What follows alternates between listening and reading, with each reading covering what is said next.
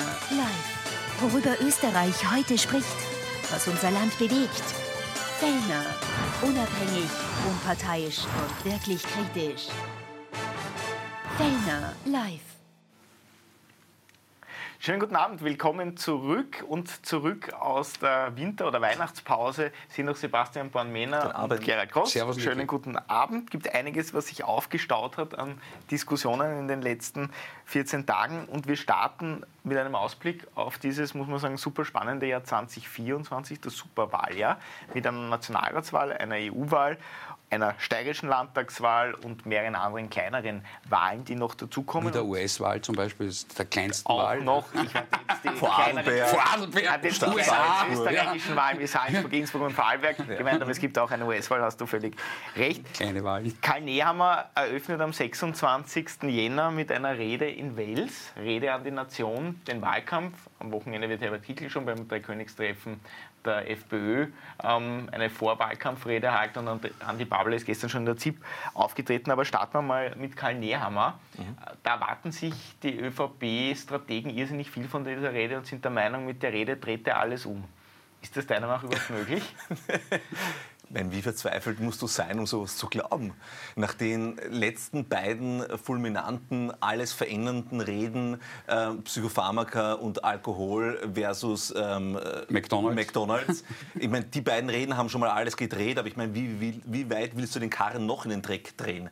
Äh, insofern, ich erwarte keine großen Sprünge, weil Karl Nehammer erstens ein katastrophaler Rhetoriker ist, meiner Meinung nach. Also er ist einfach wirklich nicht gut. Man hört ihm einfach nicht gerne zu. Das ist wirklich, kann nichts dafür. Es gibt Menschen, denen hört man einfach nicht gerne zu und Karl Nehammer ist einer davon. Und zum anderen, das, was er sagt, sind ja an Plattitüden nicht zu überbieten. Wir haben eine ÖVP, die seit 35 Jahren durchgehend in der Regierung ist die die meisten ähm, Landeshauptleute stellt, die in fast allen Landesregierungen dieses Landes ähm, seit Gründung äh, der Zweiten Republik mitregiert und uns jetzt äh, am 26. Jänner nach fast fünf Jahren äh, Regierung noch einmal erzählen möchte, was sie alles anders machen wird oder wo sie jetzt Schwerpunkte setzen wird.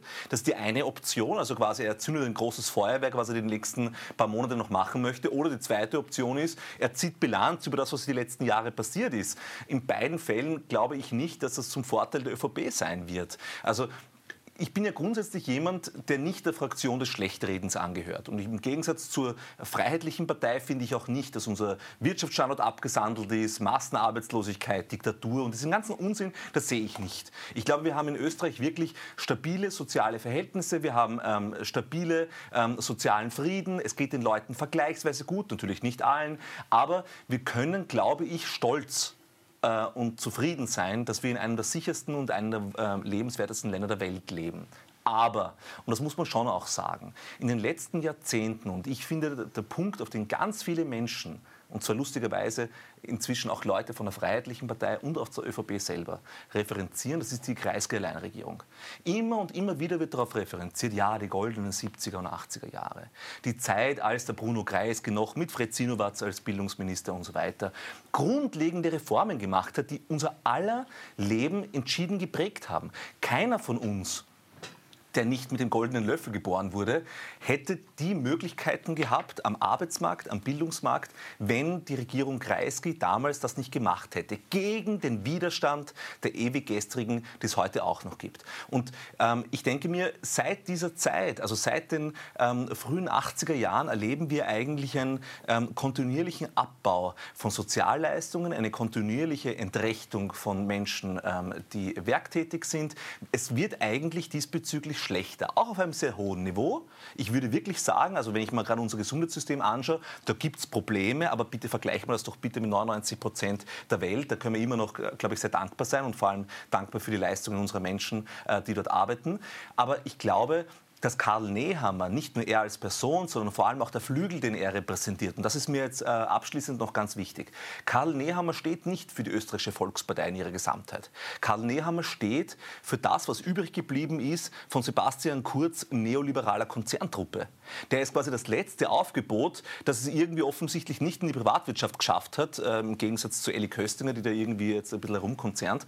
Aber er ist irgendwie äh, bicken geblieben ähm, mit dem Eselshut äh, und muss das repräsentieren, ähm, was sie verbrochen haben in Wirklichkeit. Also er ist weder ein Zeichen des Aufbruches noch ein Zeichen des Fortschritts und christlich-sozial, das wissen wir spätestens seit dem Schandvideo mit dem äh, McDonalds aus Hallein, christlich-sozial ist er auch keiner. Also von der Rede erwarte ich mir eigentlich nichts anderes, außer dass er am Schluss sagt mit und deswegen trete ich von allen Ämtern zurück. Hm, was erwartest du von der Rede am 26. Jänner? Naja, dass Karl Nehammer ein Versager ist, äh, da kann ich Herr Dr. Bornmänner nur recht geben. Die Analyse ist ja richtig. Nur in einem möchte ich Sie schon korrigieren. Äh, natürlich geht es uns besser als Djibouti. Ja, und es geht uns auch besser als Tschetschenien und wahrscheinlich auch Syrien oder Afghanistan. Ungarn. Sogar ganz sicher. Das wage ich mittlerweile zu bezweifeln. Wenn ich mir alle internationalen Daten anschaue, vom Korruptionsindex angefangen, bis hin zu Amnesty International Aufzeichnungen, bis hin zu den Wirtschaftsdaten, dann rangieren wir bei all diesen Bereichen mittlerweile am unteren Drittel der europäischen Länder, also der Länder der Europäischen Union. Es gab einmal eine Titelseite unter Schüssel beispielsweise, Österreich das bessere Deutschland. An das kann ich mich erinnern. Es gab also diesen Wirtschaftsaufschwung, den wir in diesem Land hatten, die geringen Arbeitslosenquoten, die Steuerreformen, die gegriffen haben, alles drum und dran, die Nullarbeitslosigkeit. Also war es ja in Wahrheit nicht. Das war aber die sogenannte Vollbeschäftigung, die gekommen ist. Und heute haben wir, Herr Dr. Banmene, im beginnenden Jahr 2024 bereits die ersten Einschläge, die uns diese Regierung die letzten vier Jahre geliefert hat. Wir haben jetzt vier Jahre dieser Regierung schwarz-grün. Das heißt, wir haben die höchsten Arbeitslosentaten seit mehr als 15, 20 Jahren.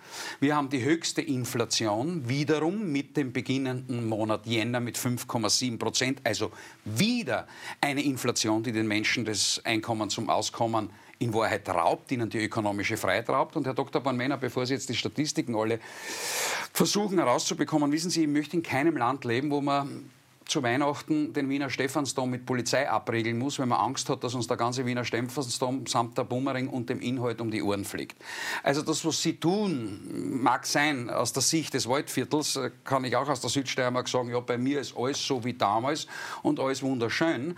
Äh, das mag zwar sein, aber in Ihrem eigenen bescheidenen Bereich oder in unserem bescheidenen Bereich, aber dieses Land steht in allen wesentlichen Daten von Zuwanderung Unterwanderung der Gesellschaft, Inflation, Rezession, höchste Arbeitslosigkeit, höchste Betriebspleiten im vorigen Jahr, in Wahrheit schlecht da. Und das ist das Ergebnis einer Politik, die sich, wie Sie richtigerweise sagen, Herr Dr. Bornmänner, auf Psychopharmaka, Alkohol und McDonalds beschränkt. Wir haben es mit einem Kanzler zu tun, der in Wahrheit ein sogenannter Kanzlerdarsteller ist und selbst das Darstellen der Kanzlerpersönlichkeit noch ziemlich schleißig tut. Die österreichische Volkspartei ist seit 30 Jahren an der Regierung, wie Sie richtigerweise sagen, äh, und ich würde sagen, die letzten vier Jahre war sie noch nie so nachhaltig schädlich für dieses Land wie jetzt und daher glaube ich, dass das Jahr 2024, vor allem was die Wahlen betrifft, wie du richtigerweise gesagt hast, EU-Wahl, steirische Landtagswahl und Nationalratswahl, das große Jahr der Wende werden wird und das Jahr, in dem man auch die ÖVP abstraft. Das ist ein gutes Stichwort, weil die Frage ist ja auch, wann findet die Nationalratswahl statt? Ursprünglich ist der Herbst im Raum gestanden, jetzt gibt es aber immer mehr Überlegungen in der ÖVP, dass man die Wahl vorziehen könnte, vielleicht sogar mit der EU-Wahl zusammenlegt oder kurz vor der EU-Wahl wählt, weil man befürchtet, dass man bei der EU-Wahl fürchterlich eins über den Deckel kriegt und danach Karl Nehammer vielleicht gar nicht mehr Spitzenkandidat bei dieser Wahl ist. Ähm, glaubst du daran, dass die ÖVP die Wahl vorverlegt und vor allem bringt dir das was? Die einzige Möglichkeit, die die ÖVP hätte, um sich rein rechnerisch noch einen Wahltermin vor den EU-Wahlen am 9. Juni zu sichern, wäre, wenn Karl Neham am 26. Jänner die Koalition auflöst. Natürlich kann er es im Februar noch. 100 ja, aber das wäre, das wäre grotesk, wenn er zuerst eine große Aufbruchrede macht und das dann nicht verknüpft. Das würden die Leute übel nehmen. Also entweder er orchestriert jetzt gerade, und das glaube ich nicht, weil das würde durchsickern, weil Karl Nehammer hat nicht nur Freunde in der ÖVP, weil er, wie gesagt, nicht die ÖVP repräsentiert, sondern nur ein äh, Überbleibsel Überbleibsel einer äh, Gott sei Dank überwundenen Zeit oder hoffentlich überwundenen Zeit. Entweder es wird perfekt orchestriert und am 26. Jänner legt er einen Masterplan vor, wo wir alle wegfliegen und sagen, um Gottes Willen, Karl, der Große äh, ist jetzt äh, auferstanden, aber ich glaube, das glauben nicht einmal die, die am meisten Psychopharmaka und Alkohol und ähm, äh, Burger King oder McDonalds reingeschmissen haben. Das glaubt niemand mehr, wahrscheinlich er selber auch nicht. Daher werden wir am 9. Juni die Wahlen äh, zum Europäischen Parlament haben und wir werden wahrscheinlich ähm, entweder am 29. September oder eine Woche später, Anfang Oktober, die Nationalratswahlen haben. Und zwar alleine schon deswegen, weil die ÖVP sich so wenig sicher wie schon seit vielen Jahren sein kann, dass sie noch in der Konstellation an den Trögen sitzen wird, wie sie es momentan tut. Momentan hat die ÖVP eine unglaublich komfortable Situation und das schon seit bald fünf Jahren, nämlich nicht nur über ein Drittel der Nationalratsabgeordneten äh, zu stellen, damit ein Wahnsinnsbudget, da geht es ja auch um Parteigelder, Clubförderung und so weiter, sondern auch den Zugriff auf die vielen Ministerien. Die ähm, Grünen wurden ja relativ abgeräumt. Die haben ein zentrales Schlüsselressort mit dem Klimaministerium, wo die Leonore Gewessler meiner Meinung nach sehr, sehr viel macht. Aber sonst haben sie ihm sogar das Sozialministerium filetiert. Das der AKPG nicht sehr gut Das stimmt, aber, ja. da hast du vollkommen recht. Aber ich denke jetzt in der Parteiversorgungs-Nepotismus-Logik, die meiner Meinung Meinung nach dieser Flügel innerhalb der ÖVP äh, ganz stark auch in sich trägt, nämlich wo können wir uns quasi Geld rausholen, wo können wir unsere Leute unterbringen. Und da ist das Justizministerium nicht so wichtig, wie das zum Beispiel im Vergleich dazu das Wirtschaftsministerium ist oder wie das andere Ministerien sind, wo man halt einfach irgendwelche Parteigünstlinge gut versorgen kann, was hoffentlich auch der Benko-Untersuchungsausschuss äh, zeigen wird, wer da wirklich von wem profitiert hat. Also das heißt, ich glaube, die Wahrscheinlichkeit, dass Karl Nehammer ähm, Neuwahlen vom Zaun bricht, äh, ist sehr gering, weil ich glaube, dass er weiß, dass er nie wieder, ganz sicher nie wieder in die Funktion kommt. Also Karl Nehammer wird nie wieder Bundeskanzler sein. Ich glaube, das kann ich heute mit an Sicherheit grenzender Wahrscheinlichkeit äußern. Die Wahrscheinlichkeit, dass er der nächsten Bundesregierung angehört, ist auch sehr, sehr verschwindend gering. Weil warum sollte man jemanden, der wahrscheinlich nach jetzigem Stand ein Drittel der Wählerinnen und Wähler verlieren wird, noch einmal in diesem Amt als Parteivorsitzenden und Verhandler für die nächste Regierung reinnehmen? Das heißt, Nehammer ist in Wirklichkeit Geschichte. Das Einzige, was er jetzt hoffen kann, ist, dass irgendein Monumentalereignis wie eine Epidemie, ein Krieg oder irgendwas, was wir die letzten Jahre eh alle schon erlebt haben, daherkommt, das so einen äh, Rally Around the Flag-Effekt äh, erzeugt. Und ich glaube, darauf spielt er an oder das versucht er irgendwie auch äh, noch zu berücksichtigen, damit er sich dann quasi festhalten kann als der große Landesvater. Ich denke nur, dass das ein Irrglaube ist, weil spätestens, und ich glaube, wir dürfen die Bedeutung dieses Halleiner Schandvideos nicht unterschätzen. Spätestens da haben alle Menschen einen ganz tiefen Blick in die Seele und in die Abgründe des Karl Nehammers bekommen. Und so übrigens nicht nur von ihm, sondern auch von den Leuten, die ihn dorthin gesetzt haben, wie Johanna Mikl-Leitner und andere. Nämlich meiner Meinung nach tatsächlich eine tiefe Abneigung gegenüber Menschen, denen es nicht so gut im Leben geht, gegenüber Menschen, die nicht das Glück hatten, als Teil äh, einer Parteiklickenwirtschaft ähm, groß geworden zu sein oder die nicht das Glück hatten, reich geboren worden zu sein und was geerbt zu haben. Und spätestens seit dem Zeitpunkt müssten eigentlich alle christlich-sozialen innerhalb der ÖVP, und da gibt es viele Menschen, die ich schätze, da gibt es wirklich viele Menschen, die ich schätze, die wirkliche christlich-soziale sind. Die müssten sich eigentlich mit ähm, Widerwillen äh, abgewendet haben und gesagt haben, eine ÖVP unter solchen Leuten nie wieder. Mhm.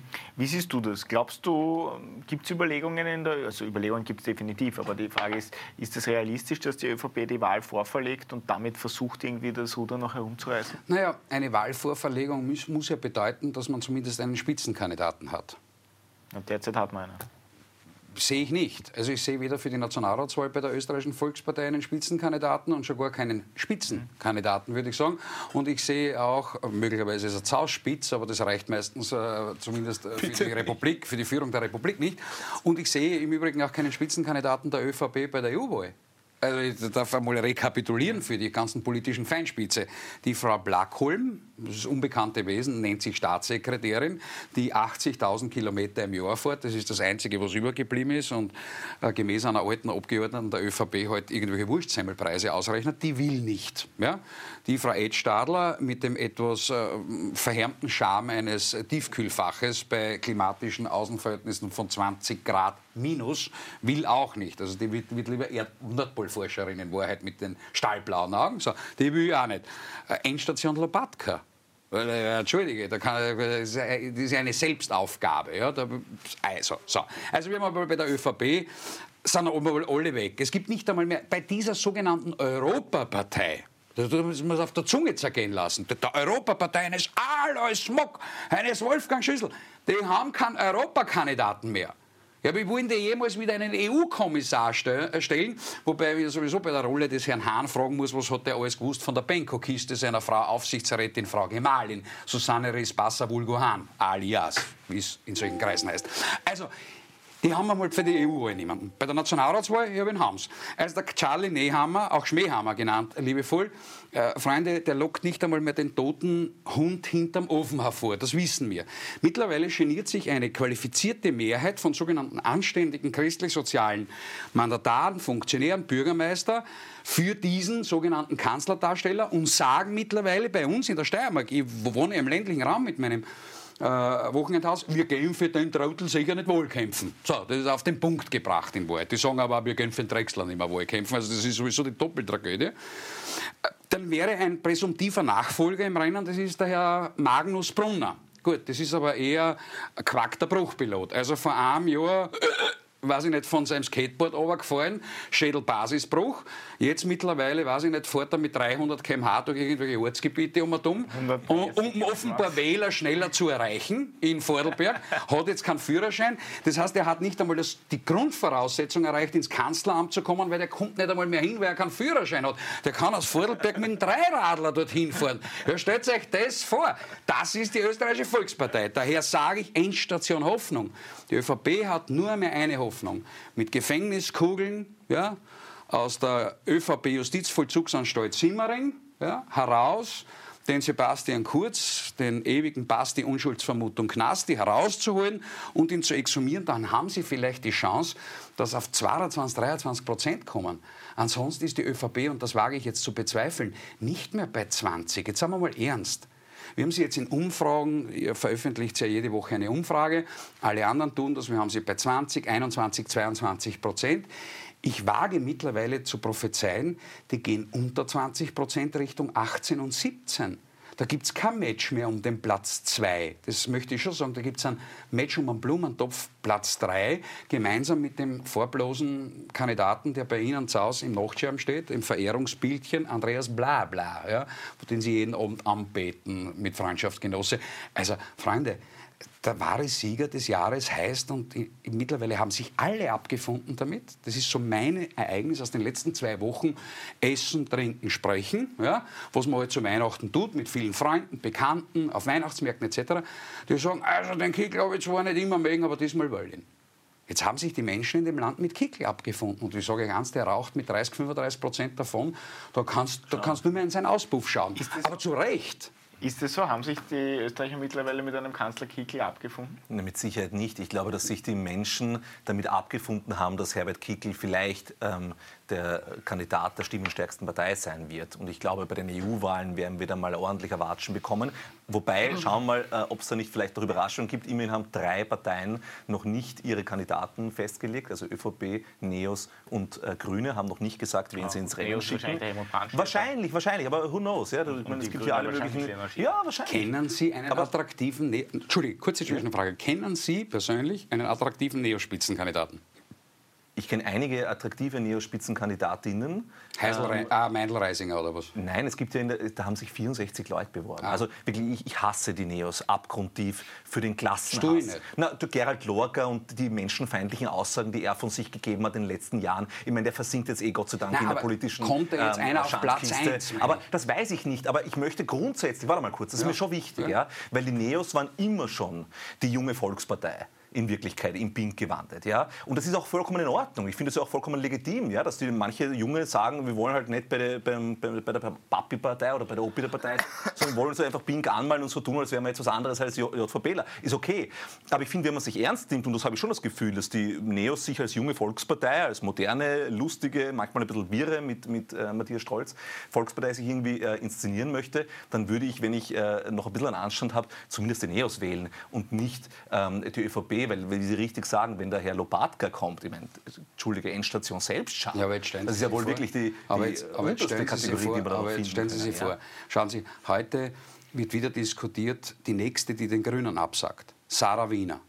Man kann jetzt darüber diskutieren, ja. Sarah Wiener, die bekannte TV-Köchin. Wiener?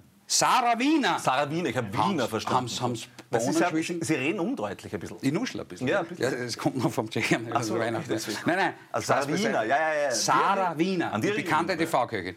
Die wurde wieder gefragt, sagt uns verrecken nicht. Okay. So, ihre Freundin Leonore, Eleonore, Eli, Leli, Lili, Gewesler, Fairwesler, will auch nicht. Also, also, Eigentlich haben wir gerade über einen Kick. Nein, nein, nein, es ist schon in Ordnung. Ja. Aber jetzt sagen Sie, ich, ich verstehe Ihre Strategie. Ja. Ihre Strategie ist, den Kickel kann man einholen.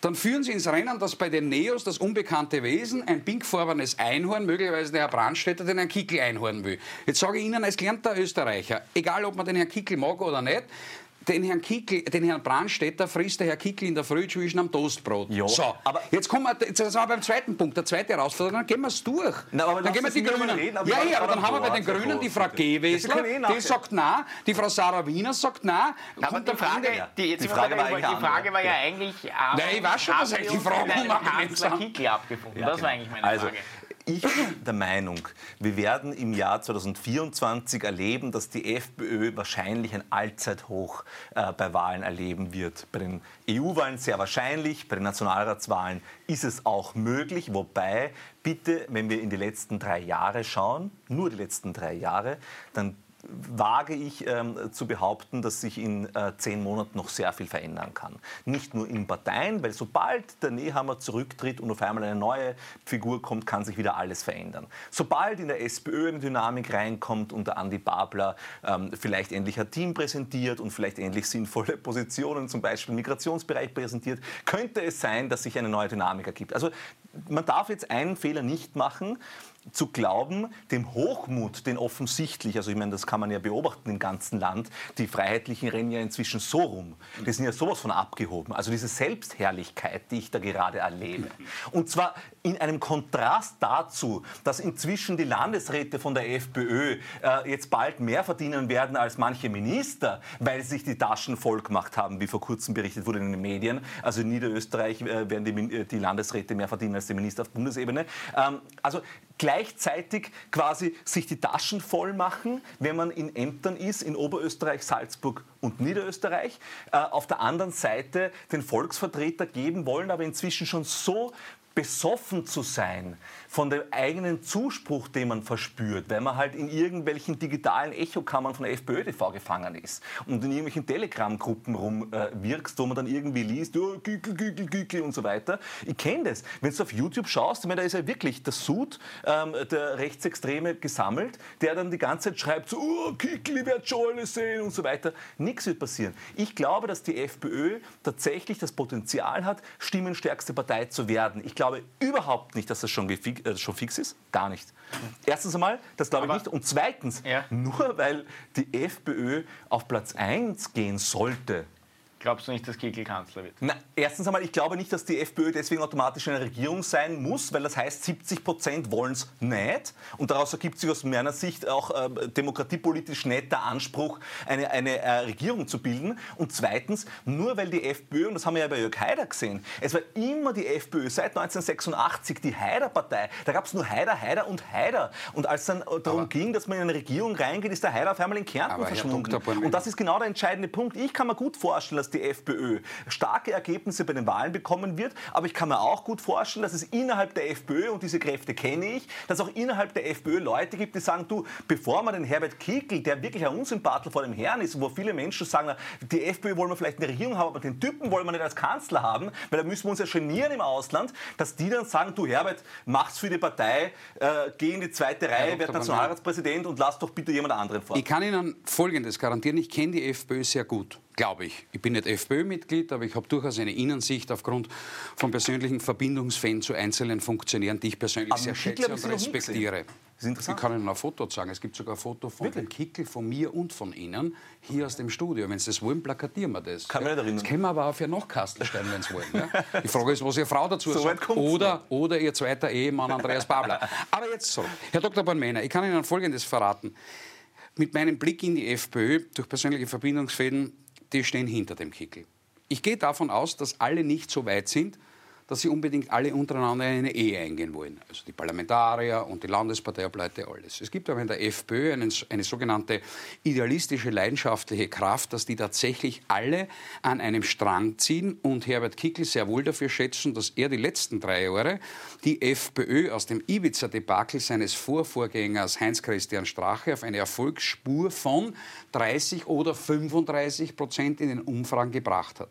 Die Umfrageinstitute gehören alle nicht zu rechtsextremen Echokammern. Das sind 35 Österreicher, 35 Prozent der Österreicherinnen und Österreicher, repräsentativ durch 2000er Sample, 1000er Sample befragt wurden.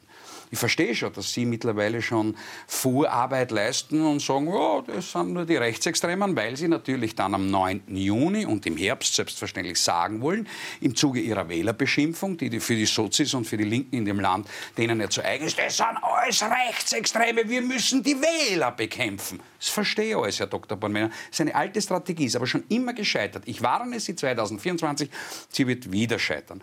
Schauen Sie, Herr Dr. Bornmänner, ich erlebe derzeit eine freiheitliche Partei, die überhaupt nicht abgehoben ist. Ich erlebe derzeit beispielsweise bei mir in der Steiermark einen Herrn Kunasek, der jeden Tag 20 Termine macht und ich denke mir, woher nimmt der noch die Energie her? Ich äh, erlebe einen Herbert Kickel, der in der Gegend um und um rennt, bei, seiner, bei seinem Heimatherbst, den er gemacht hat. Und ich weiß nicht, ich glaube, am Ende haben es 500 Veranstaltungen gemacht. Ich erlebe eine Swatzek, die um um rennt wie ein Weihnachtsgespenst, ein verspätetes und in Wahrheit von, den, von der Jägerschaft bis zur Bauernschaft in Salzburg überall unterwegs ist, weder abgehoben ist noch sonst was. Ich erlebe in, in, in Wien den Dominik Nepp, der in Wahrheit in jedem Gemeindebau irgendwelche Sprechtage macht. Also das hat für mich nichts mit Abgehobenheit zu tun, das ist für mich Bürgerservice. Das habe ich als Politiker auch gemacht. Sprechtage machen, unterwegs sein. Mhm. Aber ich möchte keine Werbeveranstaltung da für die FPÖ okay. machen, auch wenn es vielleicht so ausschaut. Na, die sind einfach gut. Ja. Herr Dr. Bornmänner, das ist eine recht eine einfache äh, Zahl. Sie sagen gerade, und äh, das stört mich als Demokrat schon, ich habe immer gesagt, in meinem ganzen politischen Leben, der Wähler hat immer recht. Und wie mich der Wähler 2013, die F, also noch FPÖ, das BZÖ, mit Spitzenkandidat Josef Bucher abgestraft hat und wir aus dem Nationalrat gefallen sind, habe ich gesagt, der Wähler hat immer recht, habe dann das BZÖ noch zum Ende geführt und habe meine parteipolitische aktive Zeit beendet. Der Wähler hat immer recht. Ich habe nie damit gehadert und ich habe nie den Wähler beschimpft. Der Wähler hat immer recht.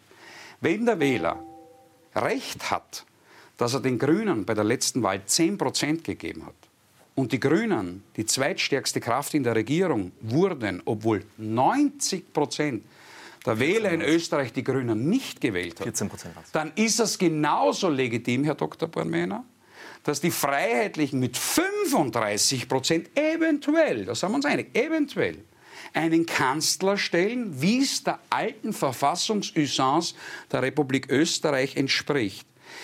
Wir haben derzeit eine Situation, wo die gesamte Bundesregierung in Österreich bestehend aus Grünen, Werner Kogler und Karl Schmähhammer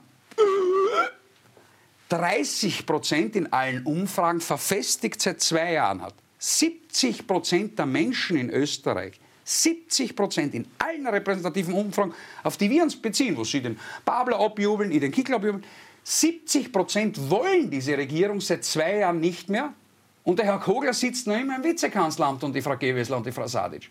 Also wenn wir die Demokratie respektieren, wenn wir Demokraten wirklich sind, dann appelliere ich gerade zu Beginn des Jahres 2024, egal was dort bei der EU-Wahl rauskommt oder bei der Nationalratswahl, der Wähler hat immer recht. Und wenn die Freiheitliche Partei mit Spitzenkandidat Herbert Kickl 30, 35 Prozent hat oder auch nur 28 Prozent hat und der Herr Babler 21 und der Herr Nehammer 18 Prozent hat, dann hat sie den legitimen, den demokratischen und den moralischen Anspruch, Regierungsverhandlungen zu führen und bei positivem Erfolg auch einen Regierungschef zu stellen. Herr Kost, das stellt ja niemand in Abrede. Also ich bin ja nicht Doch, jemand, das tun Sie. Nein, gar nicht. Da haben Sie mich falsch verstanden. Ich sage ja nicht, verbieten wir die FPÖ. Ich sage nicht, wenn ja. ähm, die FPÖ 30 Prozent bekommt, Hurra. dann beeinspruchen wir das Wahlergebnis beim OGH. Das sage ich nicht.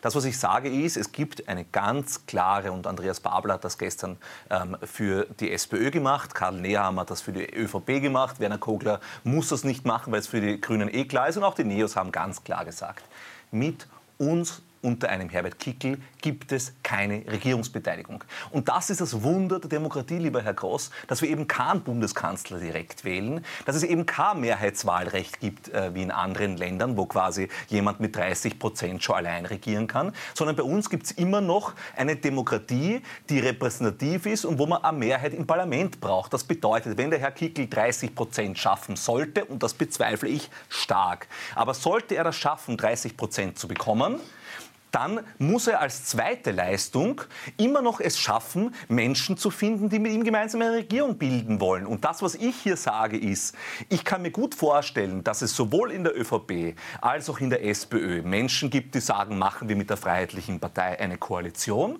aber dass es jedenfalls genug Menschen gibt, die sagen, nicht unter Leitung eines Herbert Kickels. Nein, jetzt bin ich am Wort. Ja, das ist das eine. Ja. Und das andere ist, Herr Gross, weil Sie gerade den Mario Kunasek gebracht haben. Ich habe gewusst, dass Sie das heute sagen werden, weil Sie sind ja quasi im Dauerwahlkampf auch für die FPÖ Steiermark. Möchte ich Ihnen nur ein aktuelles Zitat bringen. Zitat. Gutachter Gruß, nicht Groß. Gutachter Gruß hält indes fest, es müsse vermutet werden, dass, Zitat, ein Großteil der Mittel, die der FPÖ Graz und dem Gemeinderatsclub zur Verfügung standen, für private Zwecke verwendet wurden. Das ist aus ähm, dem Kurier vom 12. Dezember. Was möchte ich damit sagen? Mario Kunasek ist in einer Reihe mit anderen Menschen aus der FPÖ Steiermark mittendrin in einen Sumpf und in ein Verfahren, das, wo gerade Ermittlungen stattfinden. Lassen Sie mich bitte ja, ausreden. Mit, Sie können da nachher gerne ja. was sagen. Mario Kunasek ist in einer Reihe mit vielen anderen Menschen Teil eines Sumpfes, der gerade aufgearbeitet wird. Es wird Ermittlungen geben, es wird Verfahren geben. Welche Rolle er dann einzunehmen hat, werden wir sehen. Und genau das Gleiche erleben wir in Bezug auf Dominik Nepp in Wien. Genau das Gleiche erleben wir in Bezug auf Harald Wilimski. Das ist wirklich, nein, ich möchte das nur klarstellen vorstellen, weil ich glaube, ganz vielen Menschen ist nicht bewusst, Nein. über wen wir da reden. Wir reden hier, lassen Sie mich bitte ausreden, ja. wir reden bei Mario Kunasek über jemanden, der seit vielen Jahren in Spitzenfunktionen bei der FPÖ ist, der war sogar Verteidigungsminister. Ja. Wir reden bei Dominik Nepp über jemanden, der seit vielen Jahren, nämlich sein ganzes Leben nichts anderes macht, als bei der FPÖ zu sein. Wir reden bei Harald Wilimski über jemanden, der im System Strache genauso wie Herbert Kickl Leitungsfunktionen gehabt hat. Das sind alles keine Menschen, die nach Ibiza auf einmal aufgekommen sind als die Menschen mit der weißen Weste. Nein, und deswegen glaube ich eines, Herr Groß, in einem Jahr, wo wir zwei Untersuchungsausschüsse haben, in einem Jahr, wo sich die Medien, aber auch die anderen Parteien und vor allem die Zivilgesellschaft ganz genau anschauen wird, wer sind die Leute, die vielleicht den Kanzleranspruch stellen, glaube ich, wird doch einiges zutage gefördert werden. Und deswegen ist die Kanzlerschaft von Herbert Kickl alles, aber nicht ausgemacht. Also, gut, okay. Herr Dr. Bornmänner, ich möchte Ihnen eines sagen. Schauen Sie, es wird ein ganz ein spannendes Wahlkampfjahr 2024. Und ich bin der Meinung, es wird sehr viel mit Dreck geschmissen. Wir werden uns auch über diese gegenseitigen Anpatzereien in dem Studio in 52 Sendungen unterhalten müssen. Bin ich mir hundertprozentig sicher. Was wir aber nicht tun sollten, und dazu appelliere ich, und das habe ich schon beim letzten Mal gemacht, verdächtigen Sie nicht Zeugen in Verfahren, die gegen andere geführt wird, plötzlich und machen sie als Zeugen Beschuldigte. Habe ich nicht gemacht. Der Herr Kunasek, Herr Dr. Bamena, Ich habe nie gesagt, dass er ein Beschuldigter ist. Das ist eben noch mies in Wahrheit. Es ist widerwärtig. Herr Dr. Bornmena, ich war in vielen Verfahren die letzten 20, 25 Jahre, weil ich sehr viel berufstätig war und sehr viel unterwegs wie Zeuge mhm. gegen andere und musste aussagen. Nur weil ich in einem Verfahren Zeuge bin, bin ich nicht Beschuldigter. Der Mario Kunasek hatte keine einzige Organfunktion in seinem ganzen Leben jemals im Rahmen der FPÖ Graz. Er war weder Gemeinderat in Graz noch Mitglied der dortigen Stadtpartei. Er ist Landesparteivorsitzender und, wie Sie richtigerweise gesagt haben, Verteidigungsminister in Wien gewesen, in jener Zeit, wo die Malversationen passiert sind. Sie nennen den Dominik Nepp und den Harald Wilimski und wissen ganz genau, dass Dominik Nepp und Harald Wilimski als Zeugen in einem Verfahren geführt werden, das gegen Herrn Strache geführt wird der im Übrigen, und das möchte ich jetzt zur Ehrenrettung von Herrn Strache sagen, in zehn Ermittlungsverfahren beschuldigt wurde und in neun wurde er entweder freigesprochen oder die Ermittlungsverfahren wurden eingestellt. Hören wir endlich mit diesem Scheiß auf. Versuchen wir uns inhaltlich auseinanderzusetzen. Sie Absolut. können mit der Politik der Freiheitlichen Partei nicht einverstanden sein, was ich am Schluss sagen wollte. Und in all den genannten kann es am Ende ja nicht bedeuten, dass der Herr Kickel dann der Idiot von allen ist, den Sie dann auch noch hineinbringen. Weil was würde das bedeuten? wenn ich den Spieß umdrehe. Das würde ja bedeuten, dass ich den Herrn Babler auf das Unflätigste attackieren würde dass der Herr Gusenbauer sein Vorsitz bis heute noch nicht in dem Studio in gewesen Jedem Mal, wenn wir über den Gusenbauer sprechen, Millionen, kommt der Babler her. Das Herr Dr. Bornmena. Gestern beim Armin Wolf, was hat der, was hat, muss der Andi Babler muss sich zu Herr den Dr. Aussagen Bornmena, von Andi wenn Gusenbauer... Wenn Sie sich gerne zum ORF setzen, tun Sie es. Wir sind hier bei OE24. Nein, aber sitzen, nein, nein, Herr Dr. Bornmena, Sie sitzen nicht im Armin Wolf. Sie machen das Gleiche Gerald der Armin Wolf. So, weil ich würde dann Folgendes sagen. Ich würde dann Folgendes sagen der Parteivorsitzende der Sozialdemokratie und im Übrigen vorvorletzte Kanzler Alfred Gusenbauer kassiert 6 Millionen Euro vom Herrn Benko, als Aufsichtsratschef und als Chefberater. Der ganze Häfen fährt an die Wand, dank sozialdemokratischer Wirtschaftskompetenz. Und am Schluss hängt das in einem Insolvenzverfahren nur einmal mit drei Millionen ja. Euro Honorarnoten. Was, was sagt er, ist dann der Herr würde ich dann die Wirtschaftskompetenz des Herrn Babler in Frage. Aber genau das macht doch die FPÖ die ganze Zeit. Jetzt machen wir ja, Herr Dr. Bormena, Sie sitzen mir gegenüber. Aber Sie müssen sich jetzt, nachdem Sie jetzt eine Ouvertüre gestartet haben und Leute unflätig beschimpft haben, müssen Sie darauf vorbereiten, dass das anders aber Sekunde, Janik, du hast vollkommen recht. Tut man. Aber, aber, aber nur, nur ein Satz noch. Nein, Sie haben vollkommen recht. Ja? Einen Satz möchte ich dazu sagen. Ja. Ich habe weder in Bezug auf die äh, Menschen in der niederösterreichischen Landesregierung, die der FPÖ angehören, noch in Bezug auf den Mario Kunasek oder sonst irgendjemanden, Nepp, Wilinskis und so weiter, in irgendeiner Weise behauptet, dass die Verdächtigte, Beschuldigte oder was sonst irgendwas wäre. Ja, aber Sie so, erwähnen den Namen. Nein, mir ist es wichtig. Ja. Nein, mir ist es wichtig. Freilich ist es Ihnen wichtig, weil es das Medienrecht Sie dazu verpflichtet. Sie sind so ein Feiger. Sie sind so ein Feiger. Natürlich, ein Feiger sind Sie ja. Wissen Sie was, Herr Groß? Ich bin hier gesessen und ich sitze seit fünf Jahren hier, obwohl ich von der FPÖ immer und immer wieder geklagt werde. Bei Ihnen, Herr Groß, obwohl Sie die ganze Zeit klagsfähige Sachen machen, klagt niemand, weil man weiß, Stimmt dass, Sie, dass Sie Im März zerrt mich der Herr Söder vor das Amtsgericht Deckendorf. Ja, weil er sich noch nicht kennt, weil er nicht weiß, Ja, ja, der weiß nicht, wie ja, man sich anlegt. Genau. Gut, wir machen eine ganz kurze Werbepause und dann sprechen wir über den Andreas Babler. Wie gesagt, Blabla. gestern gab es ja einige Aufregung um den Auftritt bei Armin Wolf in der ZIP 2 und die Frage, kann Andreas Babler nächster Kanzler werden? Darüber sprechen wir gleich nach einer ganz kurzen Werbepause. Fellner live. Worüber Österreich heute spricht, was unser Land bewegt Fellner. Unabhängig, unparteiisch und wirklich kritisch. Fellner live. Schönen guten Abend, willkommen zurück bei Fellner Live. Zweite Runde. Andreas Babler wurde schon angeschnitten im ersten Teil und die Frage ist, hat Andreas Babler das Zeug zum Kanzler? Du sagst ja, es ist nicht in Stein gemeißelt, dass der Erste den Kanzleranspruch hat. Wenn Babler Zweiter wird, würde das ja im Umkehrschluss bedeuten, dass er dann wenn er eine Mehrheit bilden könnte, theoretisch nächster Kanzler werden könnte. Wie siehst du das? Naja, er konnte ja auch als Zweiter bei der Mitgliederbefragung Parteivorsitzender werden. Warum sollte er nicht als Zweiter bei der ähm, Nationalratswahlen Erster dann in der Bundesregierung sein? Ganz ehrlich, wir leben in Zeiten, wo wir uns daran gewöhnen müssen, dass wir wahrscheinlich eine Zweierkoalition nicht mehr erleben werden. Dass wir wahrscheinlich in Zeiten von Dreier, vielleicht sogar Viererkoalitionen gehen, wie es in vielen, vielen anderen europäischen Ländern schon lange der Fall ist. Und damit meine ich nicht nur Italien, sondern auch Spanien und andere Länder. Das halte ich für demokratiepolitisch vollkommen in Ordnung und ich finde es sogar interessant, ehrlich gesagt. Ich finde es ja sowieso fad und ähm, auch schwierig, ähm, weil es da zum Nepotismus und zur Verkrustetheit äh, tendiert, wenn es nur zwei oder drei wählbare Parteien gibt. Deswegen bin ich froh, dass es die Grünen gibt, ich bin froh, dass es die Neos gibt, auch wenn ich sie nicht mag, aber sie haben alle ihre demokratische Berechtigung.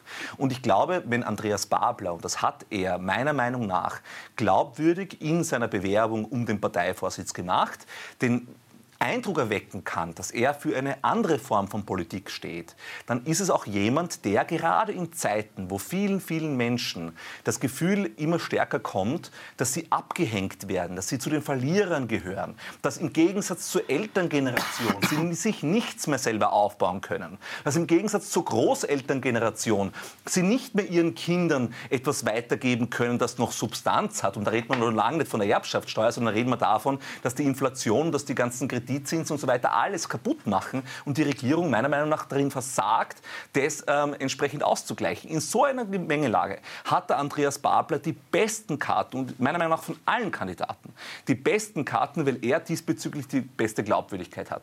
Und trotzdem hat Andi Babler ein Problem. Und das Problem sehe ich weniger in seiner Rhetorik oder in seinem Auftreten. Ich finde gerade, dass er nicht so glatt gebügelt ähm, wie ein Christian Kern ähm, Slimfit äh, daherkommt oder ein Sebastian Kurz, der eine katastrophale Rhetorik hatte, aber sehr gut kalkulierbar, ist er jemand, der sehr, sehr authentisch kommuniziert und das mag ich eigentlich. Und ich glaube, das mögen auch sehr viele Menschen, deswegen ist seine Umfrage auch relativ stabil und relativ gut. Aber ich glaube, es gibt innerhalb der SPÖ immer noch die Notwendigkeit, ähm, Brücken zu bauen. Es gibt tatsächlich immer noch in der SPÖ unterschiedliche Lager, unterschiedliche Perspektiven, die sich an gewissen Punkten ähm, entfalten, wie zum Beispiel der Migrationsfrage. Und das ist etwas, was ich als jemand, der sich als links bezeichnet, ich bin kein SPÖ-Mitglied mehr. Ich würde mich auch nicht als Sozialdemokrat, sondern eher als Sozialisten bezeichnen. Also als, als jemanden, der sehr links ist.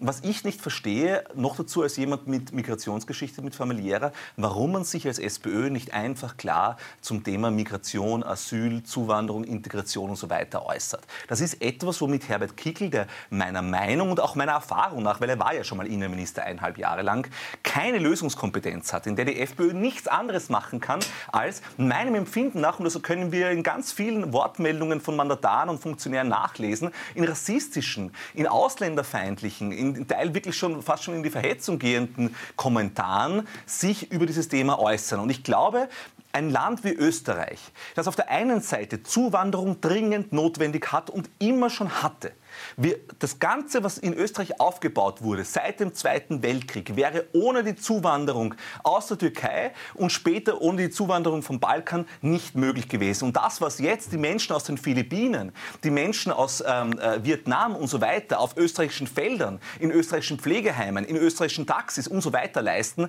ist auch etwas, das ganz, ganz wertvoll für unsere Gesellschaft ist. Und das lasse ich mir nicht schlecht reden von der FPÖ. Also das heißt, in einem Land, das auf Einwanderung, aber auf qualifizierte Einwanderung angewiesen ist. In einem Land, das so stark vom Tourismus abhängig ist wie sonst kaum ein Land auf der Welt. Und noch dazu als Exportnation, das ist der dritte Faktor, extrem darauf angewiesen, dass wir ein gutes Standing in der Welt haben, dass österreichische Produkte nicht mit Faschismus assoziiert werden und mit Rassismus und mit Fremdenfeindlichkeit, sondern dass österreichische Produkte für ähm, äh, gesunde, intakte Natur, für einen äh, vitalen ländlichen Raum und so weiter steht. Gerade in der Situation, glaube ich, ist es dringend notwendig, dass die SPÖ sich jetzt verbreitert dass die SPÖ jetzt auch in die ländlichen Regionen geht, sich auch wieder Gedanken macht, was ist eigentlich mit Hans-Peter Doskozil und dem, was der im Burgenland alles richtig macht, weil nicht böse sein. Man kann über die Person Hans-Peter Doskozil wirklich gespaltener Meinung sein und jeder kennt meine Geschichte mit Hans-Peter Doskozil. Aber wenn ich mir anschaue, was der dort gemacht hat, ob im landwirtschaftlichen Bereich, im Pflegebereich, im Gesundheitsbereich oder in anderen, dann ist das bitte ein Vorbild für Österreich. Den Mut muss er mal haben, natürlich, weil er alleine Regierung hat und es machen kann. Aber das ist das, was mir bei Andi Babel noch ein bisschen fehlt. Ich würde mir wünschen, mein letzter Satz. Ich würde mir wünschen, dass Andreas Babler diese Geschlossenheit in der eigenen Partei herstellt. Ich würde mir wünschen, dass er von den Besten, die in ihren Regionen, wie zum Beispiel in Steyr, der Bürgermeister ist ein Sozialdemokrat, oder in Hallein, da gibt es ja wunderbare Beispiele für Sozialdemokraten, die im Amt und Würden sind und die hervorragend ihren Job machen. da soll er sich bedienen, die soll er in sein Team holen und dann, glaube ich, kann nein, die SPÖ wieder glaub, Nummer eins. Sie haben vollkommen recht, Herr Dr. Bornmänner. Da gibt es in der Sozialdemokratie wirklich hervorragende Personen, die ein besserer Bundesparteivorsitzender Vorsitzender werden. Ich bin tatsächlich der Meinung, dass man das Mitgliedervotum, von dem der Herr Babler gestern in der ZIP 2 nichts mehr wusste, weil er gesagt hat, er ist ja aus der Mitgliederbefragung als Sieger herausgegangen und vergisst, dass er Zweiter oder Dritter geworden ist, je nachdem, wie man bei der SPÖ die Stimmen heute äh, eigentlich Hans-Peter Doskozil der bessere Kanzlerkandidat wäre. Dann haben wir den Herrn Schor Stornauer, der ihm als Landeshauptmann Stellvertreter von Tirol, gut, der ist nur mehr Dritter in Tirol, weil ihm der Markus Obwärtsger ihn skalpiert hat in Wahrheit, äh, die Freiheitlichen. Äh, den Herrn Dornauer, der dem Herrn äh, Babler jeden Tag erklärt, dass die parlamentarische Fraktion der SPÖ nur mehr Scheiß baut und die U-Ausschüsse gegen Herrn Sobotka nichts mehr bringen. Dann haben wir den sogenannten Feldversuch von sozialdemokratischer Machtpolitik in Wien, wo genau das, was Sie machen, was Sie gesagt haben, richtigerweise nach was sehnen sich die Menschen in dem Land? Nach leistbaren Lebensmitteln, nach leistbaren Mieten, nach einem sicheren Dach über den Kopf, nach Zukunft und Hoffnung, verlässlicher Politik, Verlässlichkeit und Moral statt Korruption, soziale Sicherheit statt Zerstörung der Wirtschaft, wie in Wien genau die Verkehrung dessen sehen, was Herr Babler sagt. Wissen Sie, was wir beim Herrn Babler mit einer Persönlichkeit zu tun haben? Wir haben es beim Herrn Babler mit einer mittlerweile schon etwas sehr blutleer gewordenen, auch sieht man auch optisch, mit einer Person zu tun, die der eigenen Funktion mittlerweile überdrüssig geworden ist. Ich gebe Ihnen in einem recht, der Herr Babler hat vor einem halben, dreiviertel Jahr irrsinnig Feuer gezeigt. Die ersten Reden. Das Feuer, Herr Dr. Bornmähner, ist erloschen.